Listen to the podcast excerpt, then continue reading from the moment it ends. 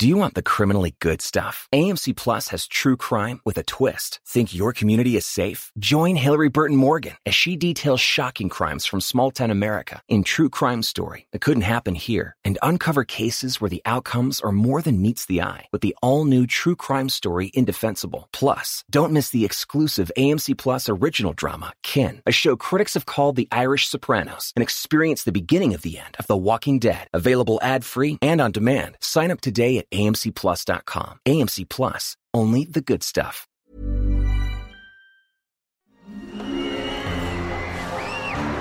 Arcadia Media. Elige tu lugar en este carrusel.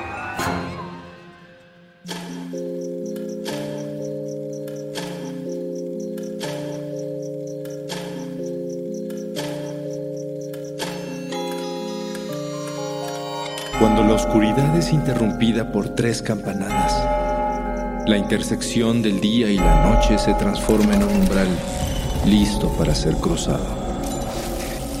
Es aquí donde todo lo que existe se conjuga simultáneamente en pasado, futuro y eso que llamamos presente. Infinitos, sombras, imágenes. La realidad y aquello no existe. Cierra los ojos, abre la mente. Sé bienvenido a Sapiens Arcana.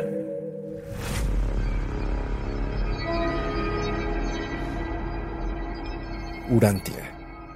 Un nombre que resuena en los oídos de miles de personas como el nombre alternativo de la Tierra y que da título a una de las obras literarias más enigmáticas de la historia. El llamado libro de Urantia no es conocido por todo el mundo, sin embargo, a lo largo de más de 60 años ha transformado la visión cosmogónica de incontables lectores e incluso los ha llevado a cuestionar todo lo que habían aprendido anteriormente acerca de la vida, el origen de la humanidad y su papel dentro de la evolución.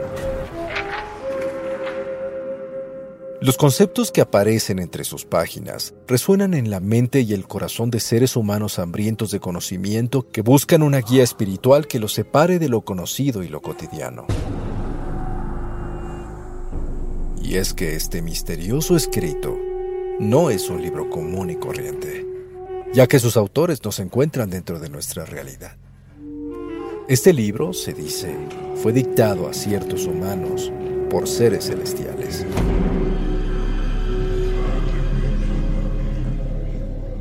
Desde mediados del siglo XX, el libro de Urantia se ha convertido en un fenómeno inexplicable.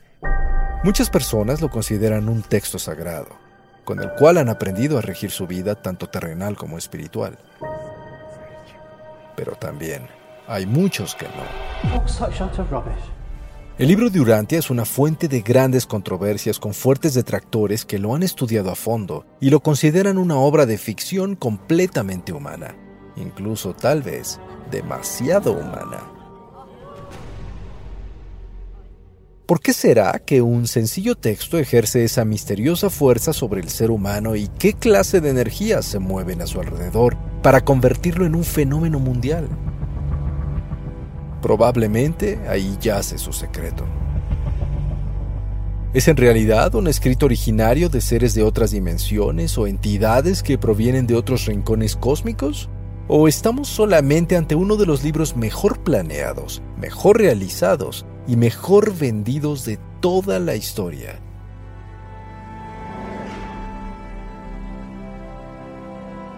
Las preguntas apenas comienzan. El origen completo del libro de Urantia jamás ha sido explicado del todo. Sin embargo, se atribuye a varios autores que a través de medios mentales transmitieron su mensaje a los humanos. Se trata de una obra literaria formada por varios escritos que hablan sobre temas teológicos, espirituales y filosóficos e incluye, entre muchos otros conceptos, grandes descripciones que conforman un replanteamiento de la historia del universo y del ser humano. Los entusiastas de este proyecto le llaman también los documentos de Urantia o la quinta revelación. El contenido de esta obra es muy amplio, abarcando más de 2.000 páginas. Fue escrito en Estados Unidos entre 1922 y 1939, pero no fue publicado sino hasta 1955 por una asociación que mantiene la reproducción continua de la obra hasta nuestros días. Los mensajes que conforman el libro fueron recopilados en la década de 1920 por un grupo de profesionales encabezados por el psicólogo William Sadler, quienes se denominaban la comisión de contacto que recibió los documentos de Urantia. Fue escrito en inglés y ha sido traducido a más de 20 idiomas. Las copias físicas se venden en todo el planeta, pero las versiones digitales están dispuestas en línea de forma gratuita. Aun cuando las circunstancias exactas de su creación están envueltas en secrecía, sí existe un relato acerca de cómo estos supuestos seres celestiales transmitieron su mensaje a la humanidad. Todo comenzó con William Sadler, cirujano, psiquiatra, psicoanalista y escritor nacido en 1875. Este médico trató a un paciente del cual no se conoce la identidad ya que presentaba problemas relacionados con el sueño. Este hombre que permaneció anónimo por su propia seguridad ocasionalmente hablaba mientras dormía, pero en estos lapsos afirmaba ser una entidad celestial visitante que no pertenecía a este mundo, un guía extraterrestre. Antes de creer ciegamente que su paciente podía canalizar la voz de seres espirituales, Sadler investigó el caso a fondo sospechando que todo venía de la mente del hombre. Pero al final llegó a la conclusión de que el hombre no tenía una enfermedad mental, por lo que sus mensajes debían tener un origen sobrehumano. Otros cinco observadores del fenómeno que visitaron al paciente y le hablaron mientras dormía, lo escucharon decir que traía mensajes para ellos de parte de estos seres celestiales. Podríamos pensar que eso fue todo lo que inspiró al libro. Sin embargo, el relato se pone aún más interesante. Poco después, en 1925, un misterioso documento escrito a mano apareció en la casa del paciente. Sadler inicialmente pensó que se trataba de escritura automática, que realizaba el mismo individuo desde el subconsciente, pero después cambió de opinión. Se dice que nuevos documentos siguieron apareciendo durante años y Sadler los estudió junto con otros profesionales. Bajo la firme creencia de que aquellos seres de otras esferas utilizaban al hombre como medio para establecer una comunicación desde su plano de existencia, se estudió el caso rigurosamente, revelando mensajes de distintos seres con nombres como brillante estrella vespertina, jefe de los arcángeles, consejero divino, perfeccionador de la sabiduría, o. Se dice que posteriormente Sadler reunió a un grupo de alrededor de 50 personas, las cuales, bajo extrema confidencialidad, se dedicaron durante décadas a recibir los mensajes, revisarlos y reunirlos, con lo cual se formó lo que hoy conocemos como el libro de Urantia. En los años 50 se creó la Fundación Urantia, con el fin de publicar y difundir el libro, el cual desde entonces ha sido leído por personas de todo el mundo, y los entusiastas han formado a su alrededor numerosos grupos de estudio. La popularidad del libro de Urantia ha ido creciendo paulatinamente y algunos afirman que se ha convertido en un objeto de culto. Sin embargo, otros lo toman simplemente como un texto filosófico, ya que no hay una religión que se haya formado a su alrededor y no se ha realizado una interpretación oficial de los textos. Cualquier persona puede leerlo y entenderlo como quiera. ¿Por qué será entonces que tantas personas han cambiado su forma de pensar después de estudiar su contenido? Para intentar analizarlo, debemos conocer un poco de lo que contiene esta desconcertante publicación. Los iniciados en el tema sostienen que para leer el libro de Urantia no hay necesidad de saber más que otros, ni es importante seguir alguna religión en especial, pero sí se debe mantener la mente abierta, ya que las ideas que se plasman en el libro abordan grandes conceptos en múltiples niveles de profundidad. El libro de Urantia se divide en cuatro extensas partes. La primera detalla, entre otras cosas, la naturaleza de Dios y el universo. Explica cómo está formado y de qué manera es manejado por seres superiores. La segunda parte describe cómo son las secciones del universo dentro del cual se encuentra la Tierra, así como el trabajo en la evolución de los habitantes de otros universos locales, y ofrece una nueva versión de la rebelión de Lucifer, de acuerdo a las enseñanzas del libro. La tercera parte detalla la historia de la Tierra, las religiones humanas y la evolución, desde un punto de vista tanto geológico como cultural, pero de forma muy distinta a lo que conocemos hasta ahora, cubriendo un periodo desde antes de la formación de nuestro sistema solar hasta el principio de la era cristiana. Y la cuarta parte relata la historia de toda la vida de Jesús como un guía cósmico encarnado, explorando su niñez, doctrinas y la totalidad de su existencia terrenal, incluyendo sus años de juventud de los cuales no se habla en la Biblia. ¿Y qué es Urantia? Según este libro, es el nombre cósmico que los autores celestiales dan a nuestro planeta Tierra, el planeta azul. El libro contiene, entre otros, un tratado extraordinariamente amplio sobre el lugar que esta Tierra ocupa dentro de un sistema en el que coexisten numerosos universos repletos de una increíble riqueza vital. El texto incluye explicaciones sobre la naturaleza divina, las grandes bondades, belleza y perfección de lo que se designa como una gran entidad divina o Dios, y a muy grandes rasgos describe la construcción del todo, así como el lugar que ocupa la divinidad en él.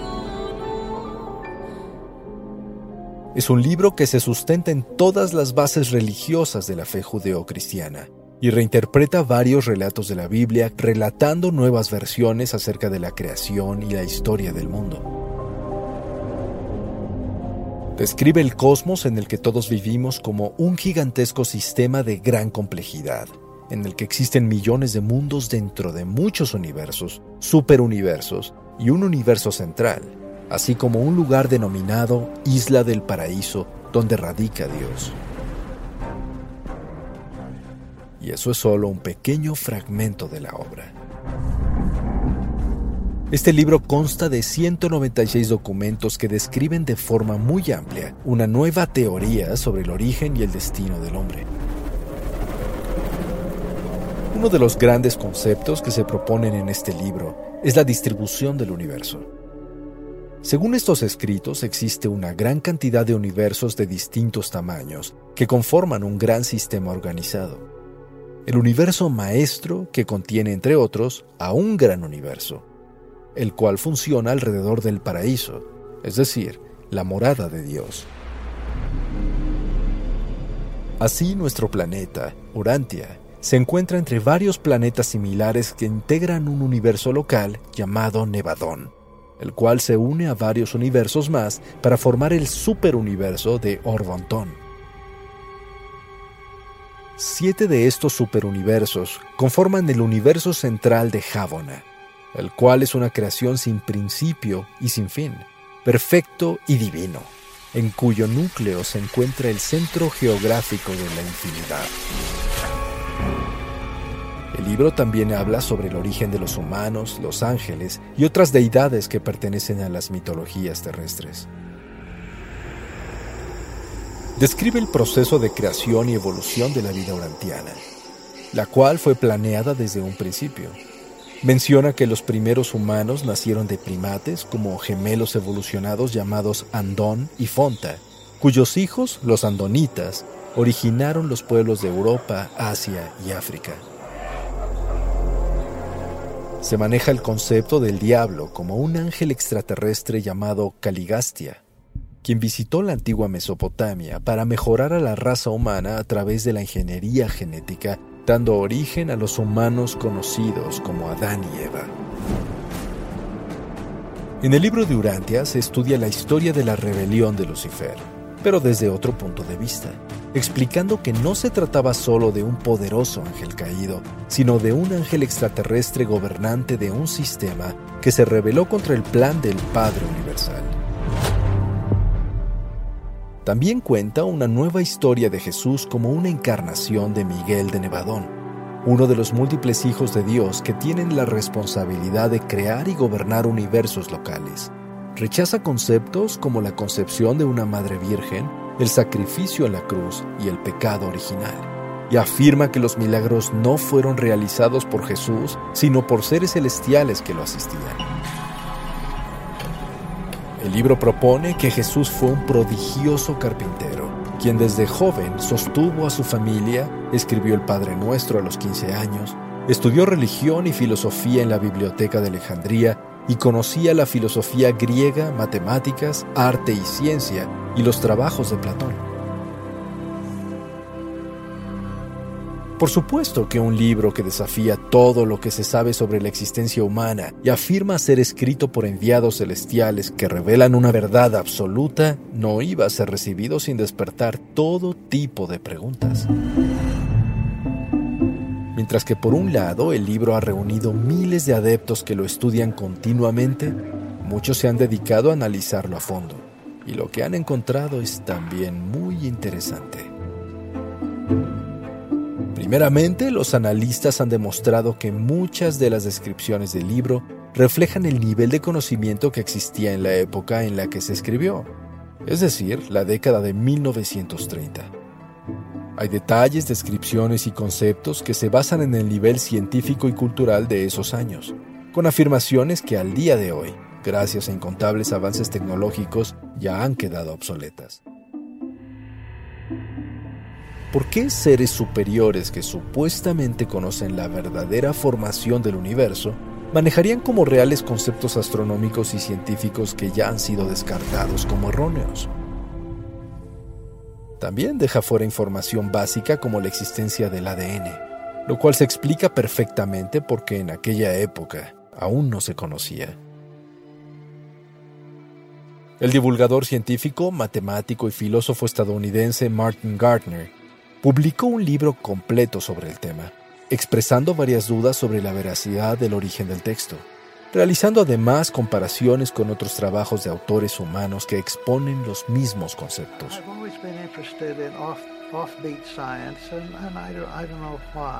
También aseguró que la obra no es totalmente coherente con los principios cristianos existentes y es excesivamente largo y complejo. Martin Gardner no cree en el origen del libro como obra de seres humanos, sino que piensa que el paciente que dormía escribió todo de forma subconsciente y la obra tiene entonces un origen totalmente humano. Por su parte, otro investigador, Matthew Block, se ha dedicado a comparar la obra con otros libros y logró identificar contenidos muy similares a los que aparecen en al menos 125 publicaciones científicas y académicas de la época. Algunos de los textos se tomaron incluso de forma textual, palabra por palabra. La organización que publica el libro Durante advierte que las dudas de Gardner y Block son planteadas en el mismo texto del libro, el cual advierte sobre los cambios que vendrán en el futuro e informa que se han utilizado a propósito conceptos e ideas provenientes de otras mentes humanas. Por su parte, el libro de Urantia también ha sido sujeto de copia incluso hasta llegar a acusaciones de plagio, como se puede ver en el caso del autor JJ Benítez, quien sin mencionar la fuente original, se basó en este libro, así como en otros escritos antiguos, para escribir varias obras como su exitosa novela El caballo de Troya, incluso llegando a copiar páginas enteras. Benítez fue confrontado acerca del tema en 1987, por lo que posteriormente escribió otro libro explicando su punto de vista. Señor Benítez, yo soy lector del libro Durantia y pertenezco a la Asociación de Lectores del libro Durantia aquí en la ciudad. Controversias, plagios, dudas. ¿Cuál es la verdad? Podemos afirmar que el libro de Urantia es un enigma por dentro y por fuera. Mientras que su origen extraterrestre es debatido por cientos de escépticos, su contenido es defendido de manera férrea por sus más fervientes seguidores. Esto no quiere decir que sea un texto milagroso o que convenza automáticamente a los lectores. Muchos se han internado a fondo en el libro, pero finalmente tomándolo como una gran obra de ciencia ficción, mientras otros han cambiado su visión de la vida después de recorrer sus más de dos millares de páginas. Otros no lo toman en serio, muchos solo lo exploran con curiosidad, y millones más nunca han oído hablar de él. No sabemos hasta dónde llega la realidad y hasta dónde la fantasía y el deseo de que seres extraterrestres o celestiales realmente quieran comunicarse con nosotros. Lo cierto es que el fenómeno del libro de Urantia es muy grande y hasta hoy sigue siendo inexplicable.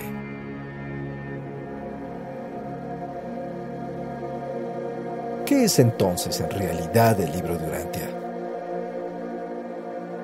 De acuerdo con la organización de lectores denominada la Hermandad del Libro de Urantia, el libro es un regalo de revelaciones que extiende el conocimiento de la espiritualidad, el universo, el ser humano y su destino. ¿Será que este texto sigue guardando celosamente sus más profundos misterios? Quizá es un libro codificado que habla directamente a las mentes receptivas, o tal vez aún no entendemos su mensaje real. ¿Será acaso una creación completamente humana o será el libro de Urantia la verdad universal efectivamente revelada por entidades de otros planos dimensionales y en efecto el primer contacto de la Tierra con seres que no pertenecen a nuestro planeta?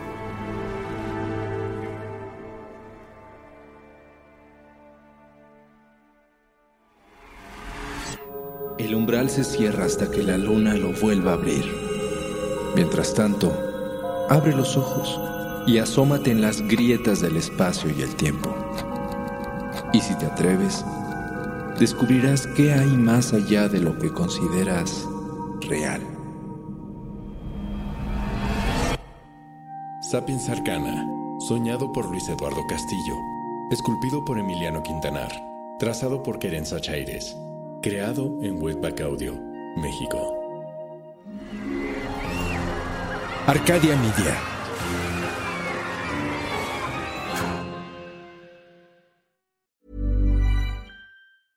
Transactions are taking place every second. One might be a solid data point. Connect a few and a pattern might emerge. But when you work with a financial services firm like BNY Mellon that orchestrates over $2.2 trillion in global payments a day, you can drive global expansion, balance profit and planet, execute real time payments, and see the financial world from a new perspective that helps you make smarter decisions. Like the one you're about to make right now. BNY Mellon. Consider everything. With Lucky Land slots, you can get lucky just about anywhere. Dearly beloved, we are gathered here today to. Has anyone seen the bride and groom? Sorry, sorry, we're here. We were getting lucky in the limo and we lost track of time. No, Lucky Land Casino, with cash prizes that add up quicker than a guest registry.